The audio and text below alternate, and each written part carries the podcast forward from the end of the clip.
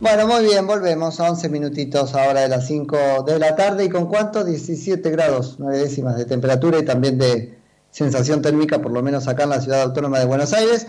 Se complica también la este, situación o el cuadro este, en términos sanitarios, ¿cierto? En Formosa se confirmaron este, 24 casos hasta ahora este, en total, 23 este, más a partir de este, este bueno, estudiante, sí, que había viajado, ayúdenme si de Lomas de Zamora o de Las Matanzas, porque las noticias están como este, mezcladas y, dicen las dos cosas. Ahora es de esperar que Infran salga con algo de tipo, vieron que no había que estudiar, ¿no? Porque, por ejemplo, digo, podría ser. Tenemos en línea a Juan Antonio Tupenengo, que es profesor de Derecho este, Administrativo. Hola, Juan Antonio. Nico Yacoy, muchas gracias por atenderme. ¿Qué tal, Nico? Buenas tardes. Buenas tardes también a los oyentes. Juan Antonio, bueno, qué momento este complicado, ¿no? De, crisis y de institucionalidad alterada, podríamos decir, ¿no? Y la verdad que sí, eh, ya venimos eh, cumpliendo ochenta y pico de días de, aislamiento social preventivo y obligatorio, con lo cual eh, estamos en un escenario complicado desde lo sanitario y a mi modo también de ver desde, desde lo institucional, ¿no? Por, por esto un poco este, escenario por el cual estamos atravesando. Juan Antonio, algo tenemos que, conceder y, que está configurada una crisis, este, a, ver cómo lo pongo, ciertamente una crisis, ¿no? Porque hasta ahora este, la, Argentina echó manos de, la crisis para justificar un poco un desbalanceo institucional varias veces, pero la fisonomía de lo que está pasando, después hablamos de qué consecuencias tiene, ciertamente es la de una crisis esta vez, ¿no es cierto? De una emergencia. Sí, coincido. Nosotros en, la República Argentina estamos, eh, estamos muy habituados a la figura de la emergencia. Eh, no es la primera vez que pasamos por la emergencia y mm, lo que pasa es que las emergencias por las, cuales, por las cuales atravesamos hasta el momento siempre fueron emergencias económicas. Y emergencias económicas en las cuales eh, incluso las instituciones siempre funcionaron y con sus más o con sus menos, todas las instituciones intentaron solucionar esas crisis económicas dentro de eh, la Constitución y el Estado de Derecho. A ver, nosotros estamos acostumbrados, por ejemplo, a que el, el, el Congreso Nacional declare la crisis económica, como pasó en el 2001, como pasó incluso en años anteriores, le delegue facultades al Poder Ejecutivo y el Poder Ejecutivo en ejercicio de esas facultades toma todo tipo de medidas, pero bueno, aún eso está dentro de lo que son los cánones de la Constitución. Ahora sí. estamos sí, yo de eso, Juan Antonio, soy, muy crítico desde el punto de vista, si querés, más allá de institucional, digamos, político o aún económico, porque abona una especie de, de inercia que consiste en que la propia política dispone las cosas de manera que terminamos por ahí en una crisis y, consideramos que dándole mayor poder vamos a solucionarle. Probablemente seguimos empantanados en la crisis, pero, pero esto tiene un capítulo institucional, como vos decís, muy, muy importante, ¿no? Porque esta vez hay, hay una diferencia. Y sí, esta vez la gran diferencia, a mi modo de ver, es que venimos eh, ya desde el 20 de marzo en un escenario bastante complejo en el cual al Poder Ejecutivo, eh, digamos, resolviendo esta crisis por medio de decretos de necesidad y urgencia, que en definitiva son decretos que está bien, están previstos en la Constitución. La cuestión es que eh, son decretos que tienen un peso y una importancia y una jerarquía igual a una ley. Entonces, cada uno de estos decretos que saca el, Poder Ejecutivo cada dos semanas, ahora cada tres semanas, prorrogando la, cuarentena, o mejor dicho, el aislamiento, implica una norma que nos está restringiendo derechos, que es el derecho a, circular libremente, el derecho a poder salir del país, con, eh, no porque esté prohibido, pero por las dificultades que implica trasladarse, incluso recién ahora muchos de, los que estaban afuera podrán ingresar. Entonces, todas estas normas son normas muy restrictivas de derechos, de hecho, no estamos o no tenemos muchos antecedentes en nuestra historia de normas tan restrictivas de derechos, pero bueno, porque gracias a Dios no tenemos tantos antecedentes de esta pandemia, pero con el agregado de que no está funcionando los tribunales, o no están funcionando en, su totalidad o en, condiciones normales los tribunales. Recién ahora se, está empezando a levantar la feria extraordinaria para algunos tribunales federales del interior. Y a su vez, el Poder Legislativo, a ver, hasta hace unas semanas tampoco estuvo funcionando y ahora está funcionando, digamos, con una nueva modalidad virtual Sí. Y para algunos temas, porque pareciera que están... Entre comillas funcionando, claro. Exactamente, entre comillas. Ahora, ¿qué hacemos? Porque ya me planteaste ahí dos temas que están muy interesantes. Yo te diría casi que hay un capítulo para cada poder. A, ver qué te parece. Eh, eh, respecto del judicial, a mí me preocupa mucho, entiendo las razones, es la misma emergencia sanitaria, me preocupa mucho que no esté funcionando del todo en un momento de este, emergencias, cercenamiento de derechos, porque es cuando, y, y, si querés, de, mayor este, poder del Poder Ejecutivo, que es cuando más arbitrariedades puede cometer. Uno, debería decir si hay un poder que tiene que estar funcionando para atajar eventualmente todo eso, es el judicial. Claramente, coincido 100%. Eh, a mi modo de ver, a esta altura los tribunales tendrían que estar funcionando en su plenitud claramente con los protocolos pertinentes. A ver, si podemos poner un protocolo de, movilidad para un supermercado o para otro tipo de negocios, ¿por qué no puede haber un protocolo para los tribunales? Más aún que, por suerte, o sea, tarde, pero por suerte lo hicieron, los tribunales se están dando cuenta que también pueden funcionar con la modalidad virtual. De manera que, a mi modo de ver, no hay ningún motivo para que esta feria extraordinaria que viene prorrogando la Corte Suprema desde el 20 eh, de, marzo, siga siendo prorrogada.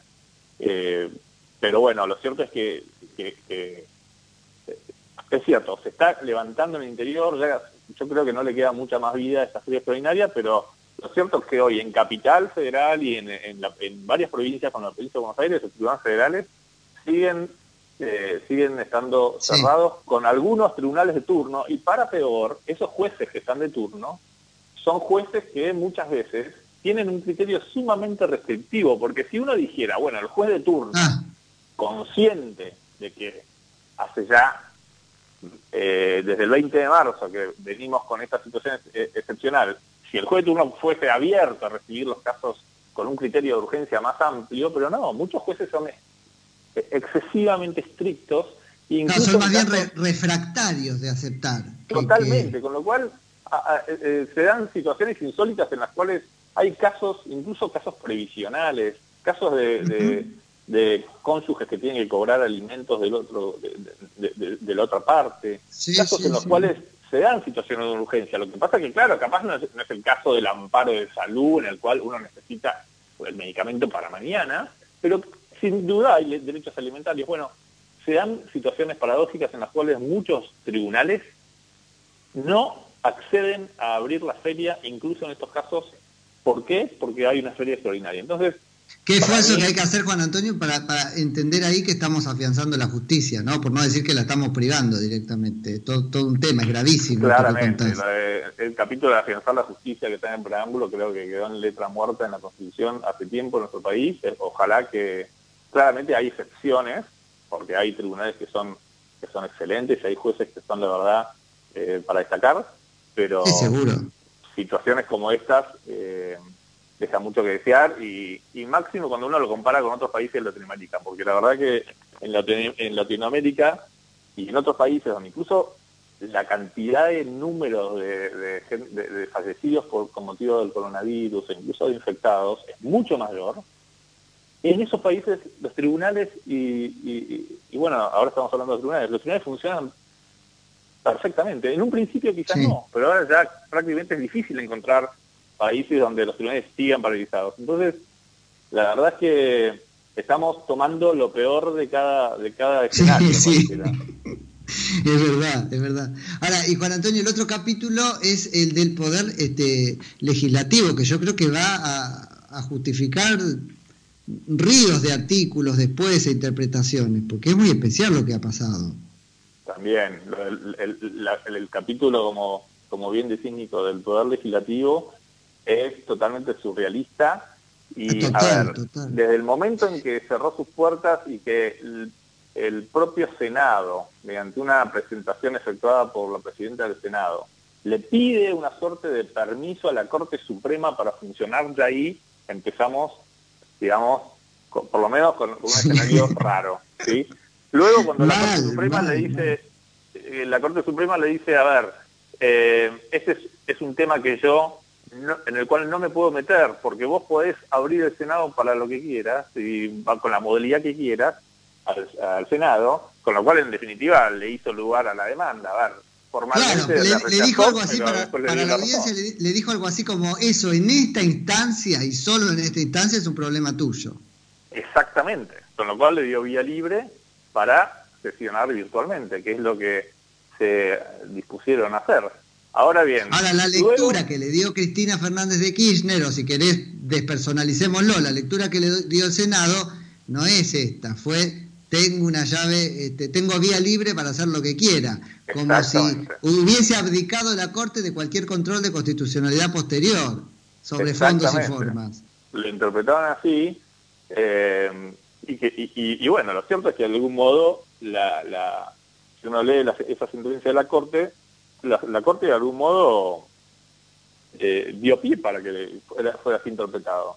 Ahora, la otra cuestión totalmente surrealista es que eh, el Congreso, porque no solo el Senado, sino también la Cámara de Diputados, eh, se bajo esta nueva modalidad virtual se dispusieron a sesionar para algunas cuestiones, como si el Congreso pudiese eh, decidir que algunas cuestiones van a salir por vía de ley y en cambio otras cuestiones podrían salir por vía de, decreto de urgencia. Eh, qué, bueno que traes eso, Juan Antonio, porque la verdad es que a mí me preocupó enormemente también, porque fue como validar el estado de emergencia que justifica la legislación vía de, decretos de necesidad y urgencia para, para cualquier cosa, para todo lo que el Congreso no quiera.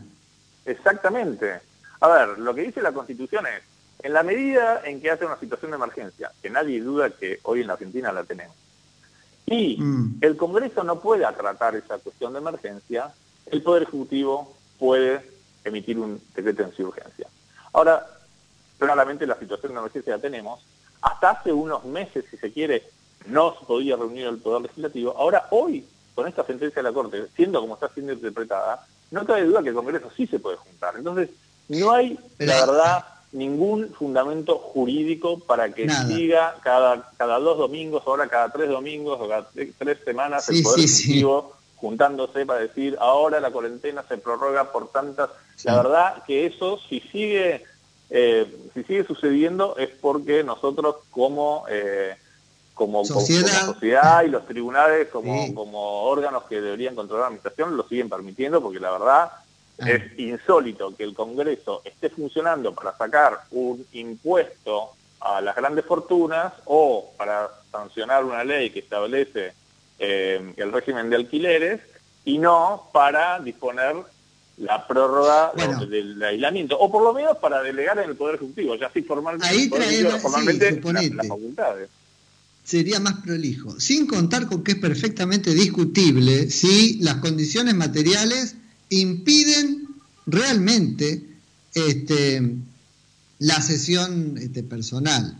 Pues la verdad que lo, que no tenían, esto me pasó a mí entrevistando a casi todos los diputados y senadores, no había mucha intención de venir, ¿no? Y, y vos decís, ¿dónde está esa dimensión de heroicidad o de heroísmo que un poco te, este, impone, el cargo. Yo los cargaba, les decía, pero escúchame, ustedes declararían una guerra por Skype. Eh, claro, sí, sin duda. Sí, sin duda, eh. es, así.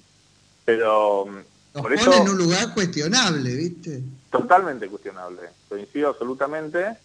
Eh, pero bueno, de nuevo, acá lo que el resultado de todo esto es que estos decretos por lo menos los últimos que está emitiendo el Poder Ejecutivo para prorrogar el aislamiento, a mi modo de ver, sean de dudosa legitimidad, de dudosa constitucionalidad. Ah. Pareciera que eh, podría el Poder Ejecutivo emitir este decreto de urgencia haciendo que está funcionando el Congreso. Y bueno, eso tendría que ser un tribunal de justicia el que diga si se puede o no se puede y en su caso que lo anule pero volvemos, los tribunales no están funcionando. Entonces, sí, total, la verdad, Es, como que, todos se corrieron y le justificaron la carta blanca al presidente de la nación, o al Poder Ejecutivo, pongámoslo así. Exactamente. Así es. Y, eso es grave. ¿Cómo, es el control, Juan Antonio? Contanos un poquito, un poquito cómo es el control de constitucionalidad, o, no de constitucionalidad, cómo es el camino este, de control de los DNU por parte del Congreso, porque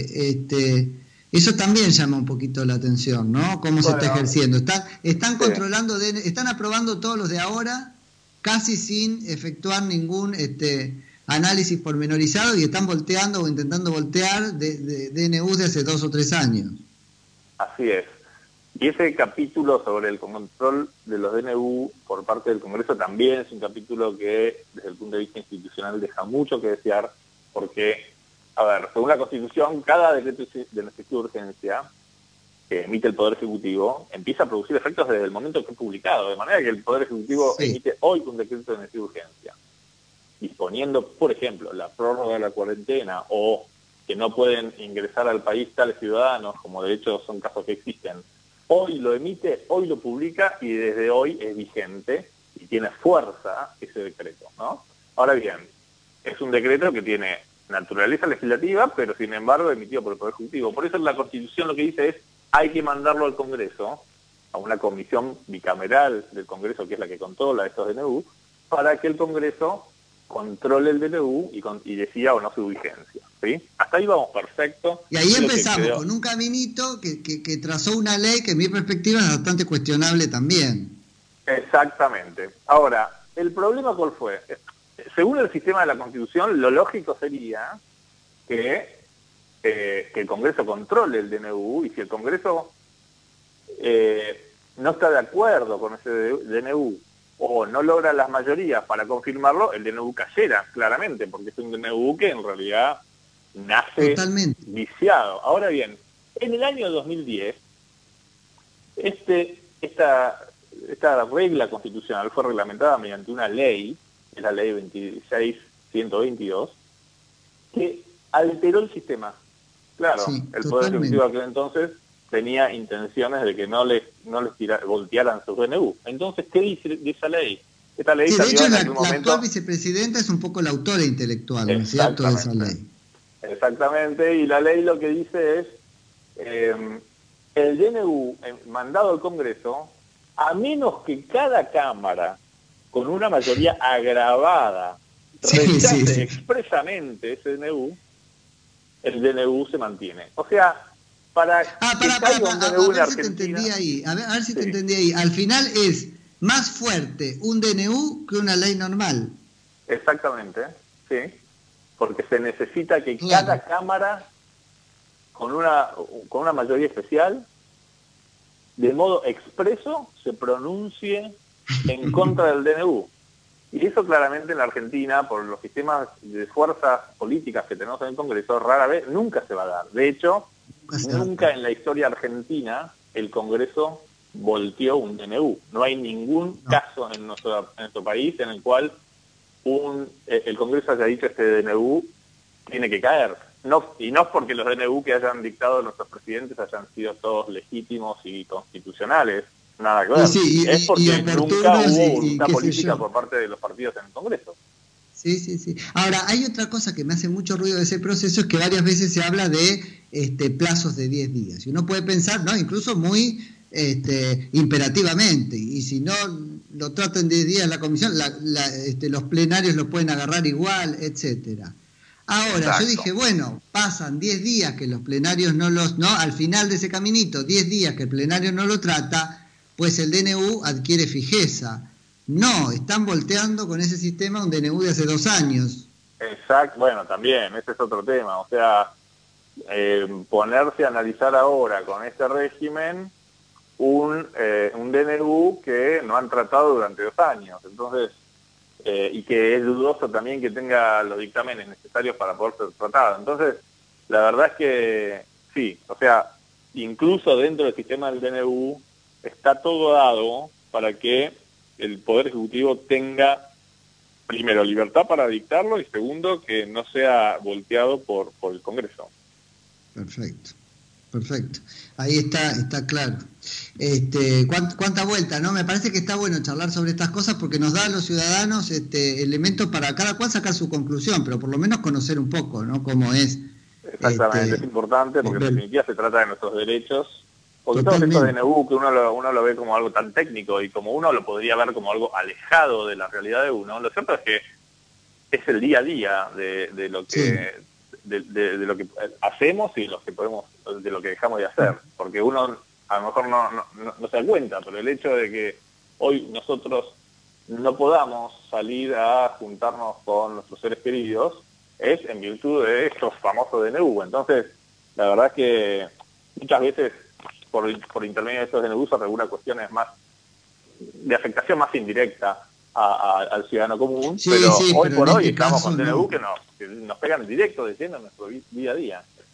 Sí, sí, totalmente. No te quiero robar mucho tiempo, pues, charlaría de mil temas porque me interesa mucho, pero, pero ¿qué nos puedes contar de, este, bueno, la, la situación de Vicentín sobre todo, ¿no? Me parece que ahí también se ponen muchas cosas en juego. Sí, sí, y ese tema también, a ver, es, un tema complicado. Eh, a ver, eh, Vicentín lo que hay que, para a mi modo de ver, lo que hay que destacar es que ante todo que es una, empresa privada. O sea, sí. en nuestro país hemos tenido expropiaciones e intervenciones. De hecho, en el caso de Aerolíneas Argentinas, en el caso de IPF, el Poder Ejecutivo de cada oportunidad hizo este mecanismo de intervenir la empresa y luego expropiarla y sin embargo no hubo el revuelo que hubo esta, esta vuelta con Vicentín. ¿Por qué? Porque claro, IPF es una empresa que, a ver, que en su momento era una empresa del Estado, fue privatizada, maneja recursos públicos, o sea, hay mucho de público en IPF. Aerolíneas lo mismo, es, una, es, la empresa, es la aerolínea comercial de, de aerocomercial de bandera, en su momento era estatal, fue privatizada, hay mucho también, mucho estatal, mucho público en esas dos compañías, con lo cual nadie discutía que el Estado, precisamente porque se trata de compañías que prestan intereses eh, generales, que tienen que ver con un interés público, que el Estado pudiera ir, el Poder Ejecutivo, intervenir y luego expropiar. Por eso, en su momento, claramente, estas, estas dos expropiaciones fueron controvertidas, pero por otros motivos. Este es un caso totalmente distinto en el cual una empresa absolutamente privada, una sociedad anónima privada, eh, sus accionistas son privados, que está en un mercado que no está regulado, que no es de, un servicio público, es intervenido por el Poder Ejecutivo. Entonces, para mí, a mi modo de ver, la, el gran, la gran eh, ilegitimidad o el primer cuestionamiento que se da con esta norma, este, este decreto 522 que fue emitido el, el miércoles, está por esto, por, este motivo, el Poder Ejecutivo interviniendo en una sociedad anónima. ¿sí? Eh, eh, el Poder Ejecutivo no puede intervenir sociedades anónimas. Eh, la propia Constitución Nacional... ¿Y qué sería una intervención? ¿Cómo es el punto? ¿Qué se está arrogando? ¿Una función judicial que no puede ejercer? Porque para colmo eso, este, su situación está siendo revisada en el proceso pertinente. Exacto. Hay varios cuestionamientos. Primero esto, primero el tema de que no hay una norma en la Constitución ni ninguna ley que autoriza al Poder Ejecutivo a intervenir en una sociedad anónima. Todo lo contrario, la Constitución protege la propiedad privada diciendo que solo puede ser afectada por una, sentencia o por un acto judicial, de manera que tendría que ser un juez el que intervenga.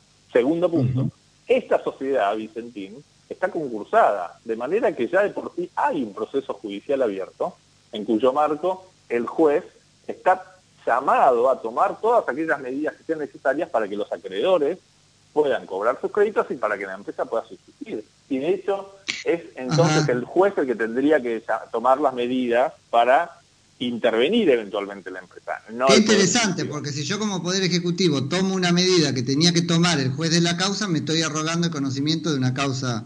Exactamente. Este, Ahí un cuestionamiento que se hace fuerte es que entonces, si hoy por hoy el único que puede tomar esa medida es el juez y le toma el Poder Ejecutivo, está invadiendo de algún modo el principio de división de poderes. De hecho, la Constitución Nacional no solo tiene un, este principio de división de poderes en el artículo 1 en términos genéricos, sino que tiene una norma específica, que es el artículo 109, que dice que el Poder Ejecutivo nunca puede ejercer funciones judiciales. De manera que este decreto estaría violando directamente este artículo 109 porque el Poder Ejecutivo estaría arrogándose funciones del juez. Sí, sí, sí, es, es lapidario. Este, Y, ese es el primer cuestionamiento que le ves, le ves otros. No, porque lo que me llama mucho la, atención, por lo menos eso. Después hay que ver qué pasa con la expropiación, esa ya es una cuestión mucho más política. Ahí el único cuestionamiento jurídico que se podría hacer es hasta qué punto, porque lo que exige la Constitución y las leyes, la ley de expropiación, para que haya una expropiación, es que haya una utilidad pública del bien. Entonces ahí el cuestionamiento jurídico podría ser, bueno, ¿hay realmente una utilidad pública para expropiar Vicentín? Bueno, ahí cuando sale este, este término de la soberanía alimentaria, y bueno, y ahí la verdad que entramos en otro terreno, pero para mí eh, es un tema más, más, más político. De hecho, hay que ver si se dan las mayorías necesarias en el Congreso para que sea expropiado. Esta claro, parece que eso está, eso está complicado, pero a mí como sociedad, digamos, sí me importa que tengamos por lo menos en claro que este, estamos manoseando mucho esa garantía del 17, ¿no? Entonces, que tengamos claro que está puesta ahí como una cláusula que cumple la función de cerrojo, no como una excusa, ¿no? Este, para declarar cualquier cosa de utilidad pública. Exactamente, siempre es una... Yo veo que estamos como muy dispuestos a, prostituir el espíritu de esa causa, ¿no? Totalmente, porque, porque la regla, según el artículo 17, es el respeto al derecho de propiedad y por ende la excepción es la posibilidad de expropiar. Si se puede tomar una medida previa que evite la expropiación, claramente debe irse por ese camino. Pero bueno, eh, hay también mucho ideológico atrás de esto. o sea, ideológico en el sentido de cuál es el, derecho, cuál es el lugar que se le da al derecho a la propiedad, ¿sí? Y claramente, eh, si el derecho a propiedad tiene una importancia fundamental, o si el derecho a propiedad debe, quedar relegado a otros derechos. Entonces, yo creo que esa, eh, siempre, no es de ahora, eh, la, cuestión del mercado versus Estado y, qué rol juega el derecho a propiedad es, eh, es, la gran discusión que está atrás de esto. Y bueno, que trae claramente una división muy fuerte y, y después fundamentos jurídicos que el momento es histórico, Juan Antonio, no lo podemos dudar, ¿no es cierto? En este sentido, y, que va a sentar problemas sobre lo que vamos a estar hablando mucho tiempo, incluso jurídicamente. Coincido absolutamente, y en la Argentina siempre tenemos momentos históricos. sí, vos es que lo, primero que me pasa cuando los escucho hablar ahora de emergencias es como al pastor mentiroso, ¿viste? Quiero no creerle, pero yo sé que ahí afuera hay un virus acechando, ¿viste? Entonces. Totalmente. Pero sí, coincido, Nico, es, es un, es un escenario complejo, un momento histórico, veremos qué pasa y esperemos que pase lo que pase sea dentro del marco de la ley, porque en definitiva eso es lo que nos va a permitir seguir que no es poco, Que no es poco pedir en la Argentina, tal cual. Así es, así es, Nico. Juan Antonio, te agradezco mucho por la charla. Bueno, muchas gracias, eh, un saludo a los oyentes y estamos en contacto y gracias por la invitación. No, a vos por, por aceptar. Es Juan Antonio Tupenengo, que es profesor de Derecho administrativo y socio en el estudio Becar Varela.